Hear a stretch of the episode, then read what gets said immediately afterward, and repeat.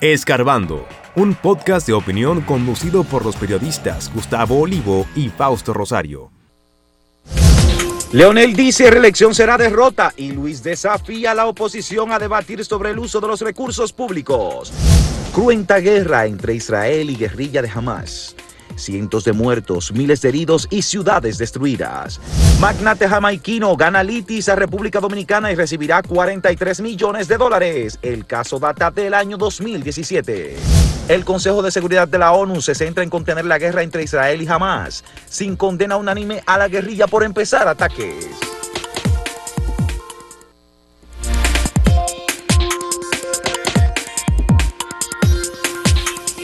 Cada día más inseguro y esta guerra entre el grupo palestino Hamas y el Estado de Israel, porque en definitiva hay que decir que es el Estado de Israel creado en 1948, eh, es un Estado, eh, es una guerra que lleva ya mucho tiempo y que ha derivado también en otras guerras de los países vecinos árabes en contra de Israel, tanto el Líbano, como Siria, como Irak, como eh, eh, eh, Jordania, por ejemplo, son lugares, además, son lugares en, donde ha habido muchos conflictos. Recientemente Emiratos Árabes Unidos acaba de firmar un acuerdo de entendimiento con Israel, pero obviamente que el hecho de haber confinado a los palestinos a una franja de Gaza dentro de su anterior territorio. De su propio territorio, de los originales dueños de esa es tierra. Es una situación que sigue generando muchos conflictos. En, obviamente, la manera de resolver esto ha sido diálogo, acuerdos de paz, promovido por Naciones Unidas, que es responsable de la creación del Estado de Israel, Naciones Unidas, eh, y también los acuerdos de Camp David, por ejemplo, en Estados Unidos. Estados Unidos fue y ha sido siempre el gran protector de Israel, ha invertido mucho, ya le está dando armas y recursos a Israel para enfrentar esta, Como esta si nueva Israel guerra. necesitara más, ¿verdad? Y hay que decir además, recordar solamente, que dentro del Consejo de Seguridad de las Naciones Unidas, Estados Unidos, que tiene el poder de veto de las resoluciones del Consejo de Seguridad, ha vetado hasta ahora 53 resoluciones que ha tomado el Consejo de Seguridad contra Israel y Estados Unidos ha impedido que se emitan esas resoluciones. No es eh, aceptable, ni admisible, ni tolerable el tipo de venganza que jamás ha desarrollado este fin de semana a partir del sábado con una operación militar por aire, mar y tierra. Hubo combinación y aparentemente hay pruebas suficientes para determinar que Hezbollah, el grupo libanés eh, militar, eh, estuvo involucrado en esta operación y que probablemente Siria, probablemente Irán, también ofrecieron apoyo, sobre todo para eh, tener por parte de Hamas una capacidad de disparar misiles, los misiles rockets, que ha estado disparando durante todo el fin de semana jamás contra Israel. Dicen que fueron 3.000, 3.500, 4.000, hasta 5.000 se menciona.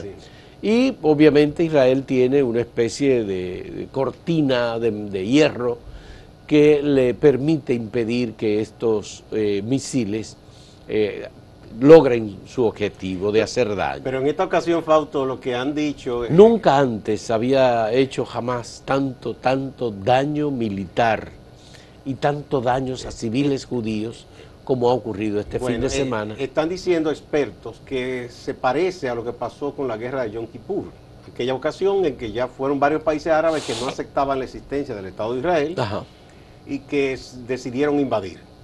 Y en esa ocasión, con el apoyo de Estados Unidos y otras potencias occidentales, Israel eh, ganó esa guerra.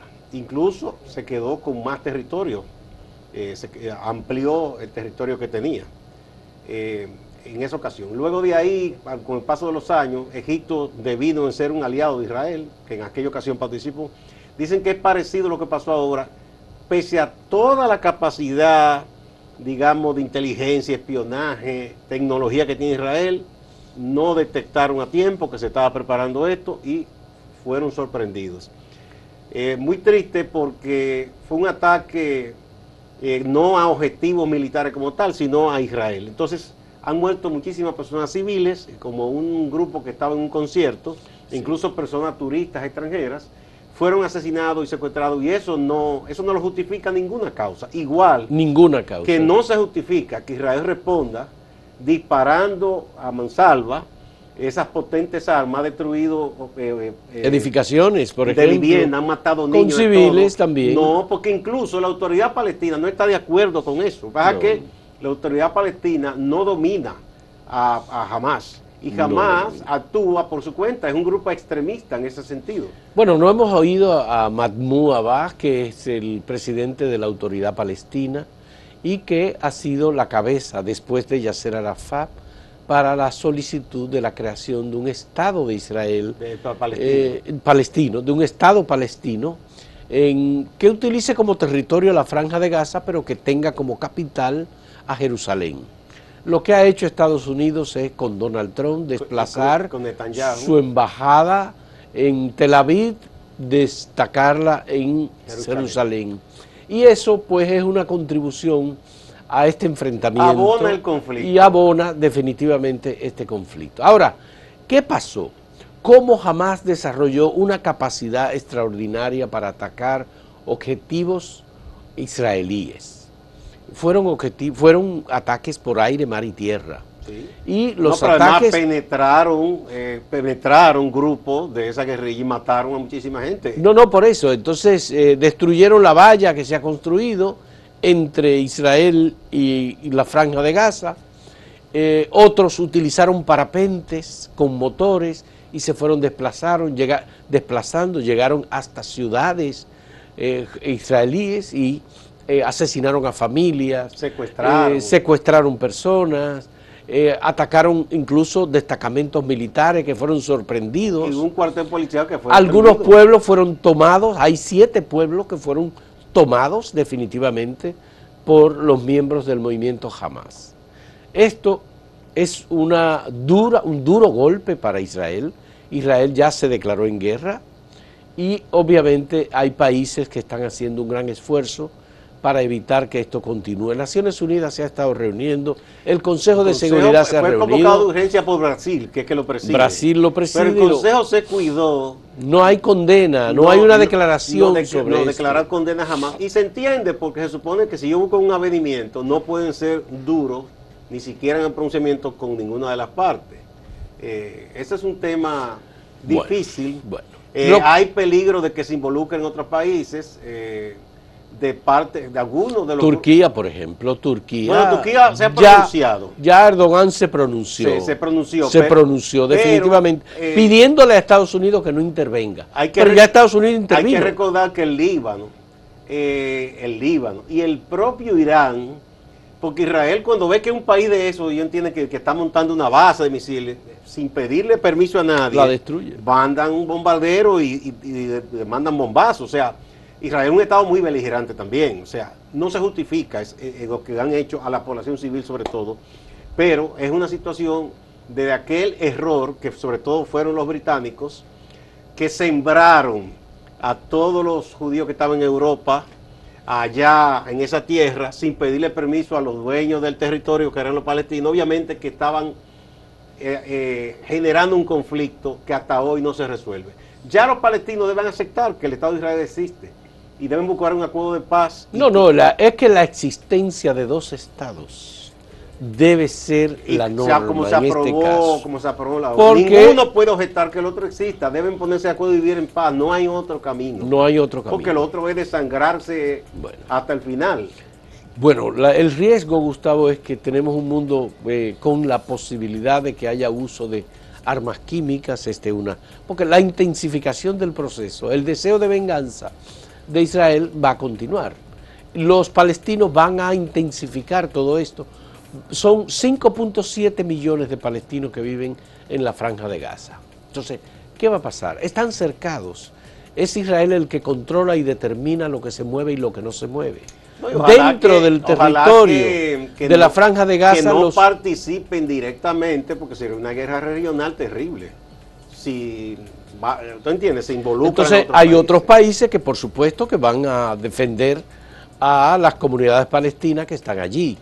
El problema es que la comunidad internacional, Naciones Unidas, va a destinar todo su esfuerzo, y qué bueno que lo haga, pero se va a olvidar de lo que está pasando en Ucrania y se va a olvidar de la fuerza multinacional de paz que se aprobó para ser enviada a Haití.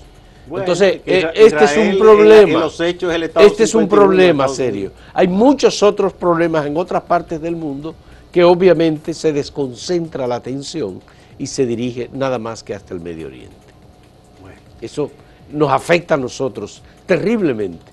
Esa es la realidad. Parece que el ser humano, tantos años que han pasado en la historia de la humanidad y no ha aprendido todavía que la guerra no conduce a nada bueno.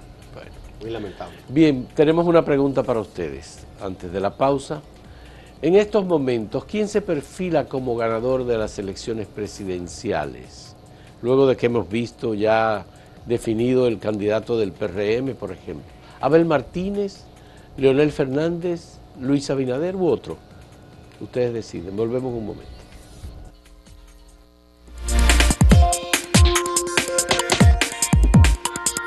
Si quieres anunciarte en este podcast, escríbenos a podcast.acentotv.de.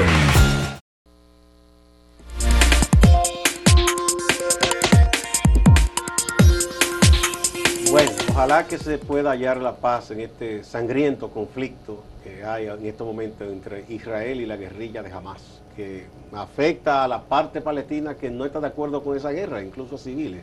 Es una pena.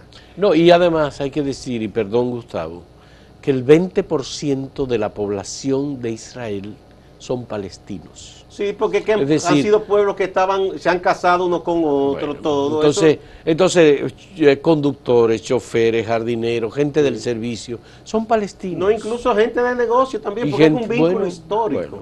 es una pena. Bueno, ojalá que se pueda hacer algo. Aquí en lo local sabemos que estamos en plena campaña electoral y hay que entender algo. Cada político vende un relato de la realidad. ¿verdad? Y sus seguidores se lo creen o lo, lo propagan y hay que ver si convencen al resto de la población que quizás no tenga un partido. Eh, la oposición continúa con los ataques al gobierno, como es obvio, apostando a que va a poder eh, convencer a la mayoría para que vote en contra del actual gobierno y del presidente que se va a reelegir. Eh, ayer, por ejemplo, el ex presidente Fernández arremetió contra el presidente Abinader y dice que va a ser derrotada su reelección debido a la inflación. Y comenzó a decir los precios, según él, de los plátanos, la yuca, eh, los huevos, la carne, etcétera.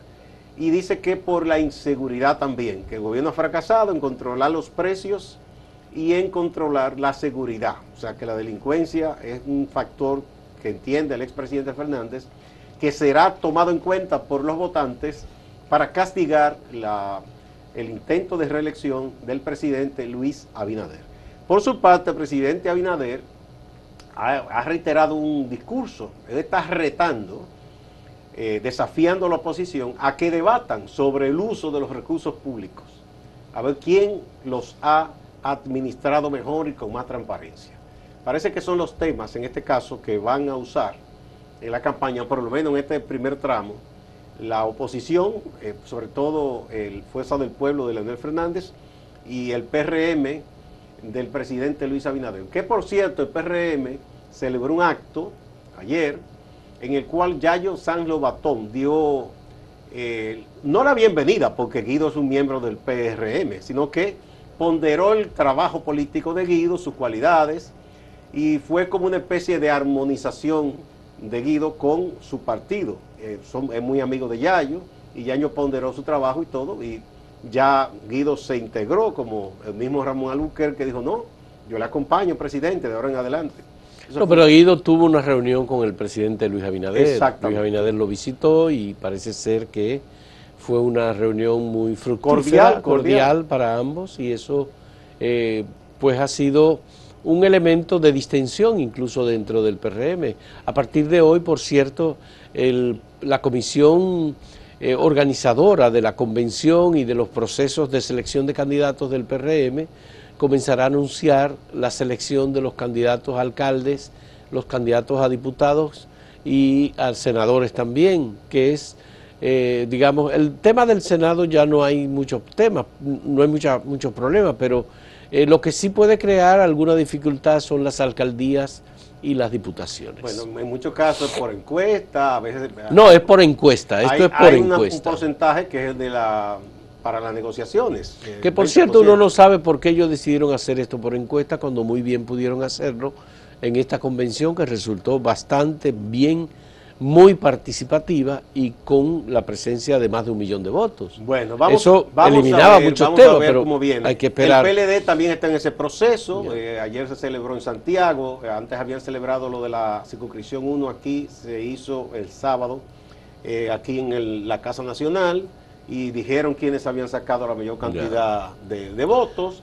Vamos a ver cómo vienen las cosas. Es muy probable también que en los próximos meses ustedes vean que se van a anunciar eh, la concreción de más alianzas, porque se están lanzando movimientos de apoyo a todos los candidatos y los partidos que se sabe que no son los mayoritarios están buscando alianzas con las cuales puedan obtener ganancia de causa en la municipalidad y en el Congreso, porque se sabe que para la presidencia es otra cosa.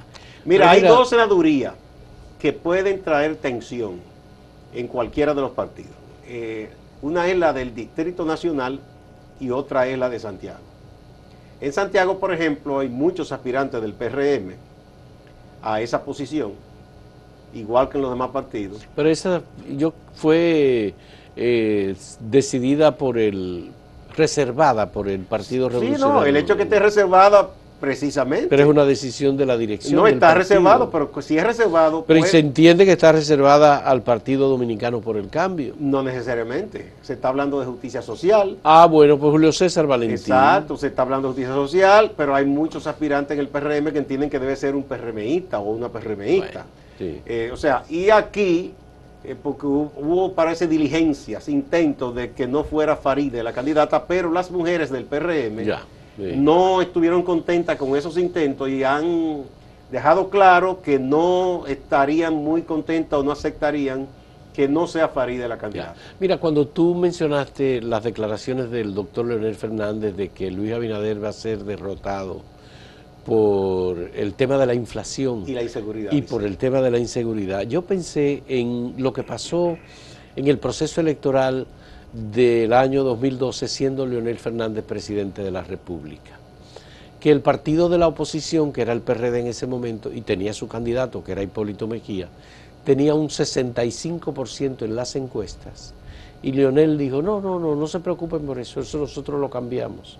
En un viaje que hizo a Nueva York y dice, nosotros vamos a invertir 40 mil millones de pesos en distribución de comida y arreglo de carreteras. Sí, esas fueron unas declaraciones allá. que Y entonces, eh, y usted dice, bueno, como él dice ahora, eh, obviamente Luis Abinader está por encima de- en todas las encuestas, él dice ahora que se puede cambiar desde el gobierno la intención de voto de los ciudadanos masiva por un tema de comida, de carretera y de eh, distribución de alimentos por parte del gobierno, entonces él no tiene el gobierno. Entonces va a ser muy difícil que la lógica que él utilizó en el 2012 se aplique ahora en el 2023, en el 2024. Bueno, pero 12 años es, es después. como dije en principio, los políticos venden un discurso, venden Sí, un relato. ciertamente, Y sí. tratan de convencer. Y habrá quien le crea, habrá Sí. quien simplemente si entiende que hay posibilidad de triunfo por oportunismo se acerque. Hay de todo, ¿verdad? Eh, hay también unos aprestos en la alianza. Eh, hay algunos que han comenzado a decir que la alianza tiene que unirse de verdad. Y en eso el amigo Rafael Méndez, el colega Rafael Méndez en estos días, decía que deben apostar desde ahora a un candidato único, porque es peligroso, eh, porque la, si no están unidos de verdad en esa alianza, entonces vendrá Pero la- eso lo dice porque él, La ve, derrota. eh, porque él ve que Leonel Fernández puede ser el candidato. Claro, Porque están descartando a Abel Martínez. en su caso, pero Porque en el PLD incluso hay quienes han dicho, la mencionado la posibilidad de sustituir a Abel Martínez como candidato. Y eso no va a ser Pero, posible. pero muy eso se maneja muy soto, porque hay otros que no, que dicen que no, que Abel debe ser quien encabece, porque Abel tiene, y es verdad, según las encuestas, una tasa de rechazo mucho menor que la de Leonel Fernández. Leonel Fernández. Entonces, por eso, o sea, eso va, y aquí cuando se decida en el Distrito Nacional cuáles serán los candidatos a la alcaldía y la senaduría, esa alianza va a tener problemas. Bueno, vamos a una pausa. Que no lo tenga. Vamos a mostrarles de nuevo el sondeíto. A propósito ya de la definición de los candidatos presidenciales principales, en este momento, ¿quién para usted se perfila como ganador de las elecciones presidenciales? ¿Será Abel Martínez del PLD? ¿Será Leonel Fernández de Fuerza del Pueblo? ¿O Luis Abinader del PRM? ¿U otro?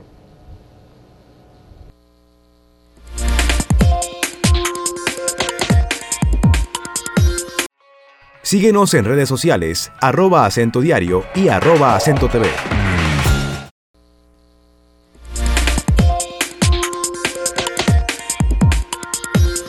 Bien, veamos los datos que hemos recibido de parte de ustedes. Primero, los datos recibidos en el portal, en acento. Eh, aquí están. Abel Martínez tiene, eh, de acuerdo con el 55.71%, ganaría, eh, se perfila como ganador Abel Martínez, seguido de Luis Abinader, los que piensan que sería Luis Abinader, 34.47% sería, eh, se perfilaría como el ganador. Luego el 7.36% piensa que sería Leonel y un 2.45% dice que sería otro. Vamos a ver ahora en Twitter cómo viene la cosa. En X. Bueno, aquí en X o Twitter eh, también Abel aparece puntero con 41.1%. En segundo lugar, Luis Abinader, 36.4%. En tercero, Leonel Fernández, 19.1%. Y los que piensan que será otro candidato, 3.4%. Bien, veamos entonces en YouTube, que es la otra red social, la de videos.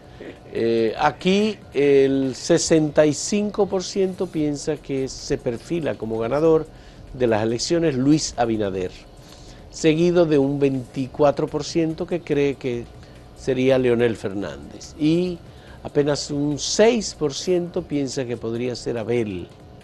Y otro 5% cree que podría ser otro diferente. Mira la cantidad. ¿Cuánto es? 8.100 votos ahí.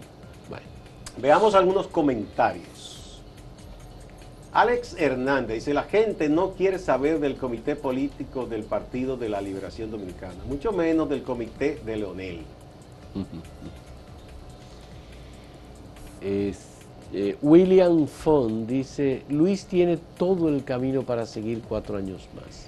No tiene oposición, son más de lo mismo, duraron 20 años, no hicieron nada, seguirán fuera por malos y corruptos.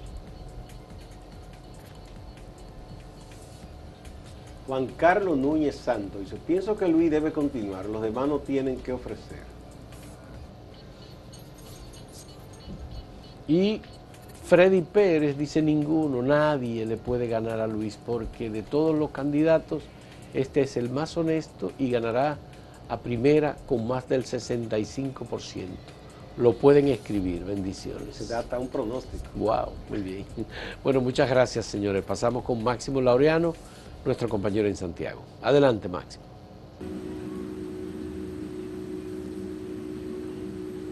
Gracias, compañeros, saludos. Santiago tiene nuevo arzobispo. Se trata de Héctor Rafael Rodríguez, quien viene de ser obispo en la diócesis de La Vega. Rodríguez sustituye a Monseñor Freddy Bretón Martínez, quien renunció hace poco a este cargo. Aún no se tiene fecha para el posicionamiento en el cargo de Monseñor Héctor Rafael Rodríguez como el nuevo arzobispo de Santiago. Hace unos días un joven mató durante una pelea a su padre en un hecho ocurrido en el municipio Tamboril. De este caso nos habla el vocero de la Dirección Regional Cibao Central de la Policía Nacional, el capitán Fernando Pérez Valerio. Este lamentable hecho, un hecho familiar, donde un hijo eh, le quita la vida a su propio padre, se trata del detenido Anderson Rafael López Méndez. Esta persona de 20 años de edad, peluquero, eh, manifiesta que su padre consumía sustancia ilícita y que en varias ocasiones hubiese buscado problemas con él.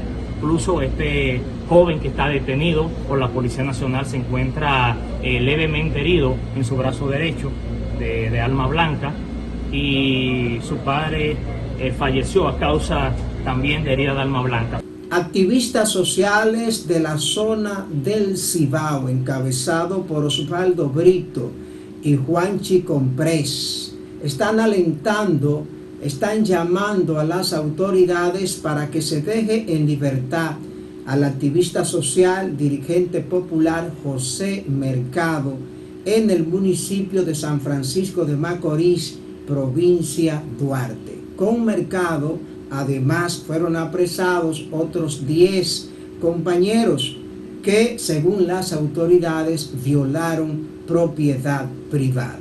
El equipo de la coalición de organizaciones sociales y populares del Cibao está hoy aquí en este eh, pueblo de San Francisco de Macorís en solidaridad y apoyo de manera incondicional a los compañeros que hoy guardan prisión de manera injusta ante un Estado que no responde a las necesidades que tiene la población.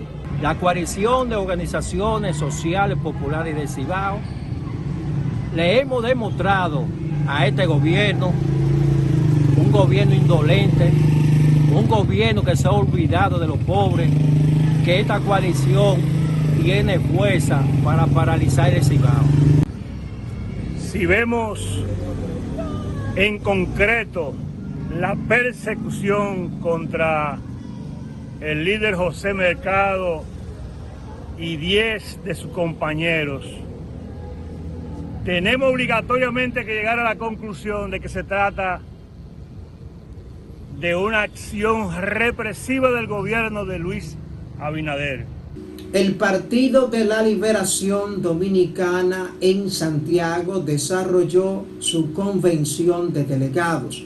Buscaba elegir a sus candidatos a regidores y regidoras, así como vocales. Estas convenciones de delegados, como podemos ver en las imágenes, se desarrollaron tanto en el municipio cabecera, Santiago, como en los demás municipios de toda la provincia. Los peledeístas han dicho que se trató de un proceso diáfano, de un proceso muy democrático. Así lo calificó el candidato alcalde por esa organización, Víctor Fadul. Seguimos en política la dirigencia local del Partido Revolucionario Moderno el partido oficial hizo una concentración para agradecer a la militancia el apoyo por el proceso de las primarias desarrollado el domingo 1 de octubre. También arengaron a sus tropas de cara a las elecciones de febrero y mayo en el 2024. Distante pero pendiente, actualidad y objetividad desde Santiago. Siga con la programación de Acento TV.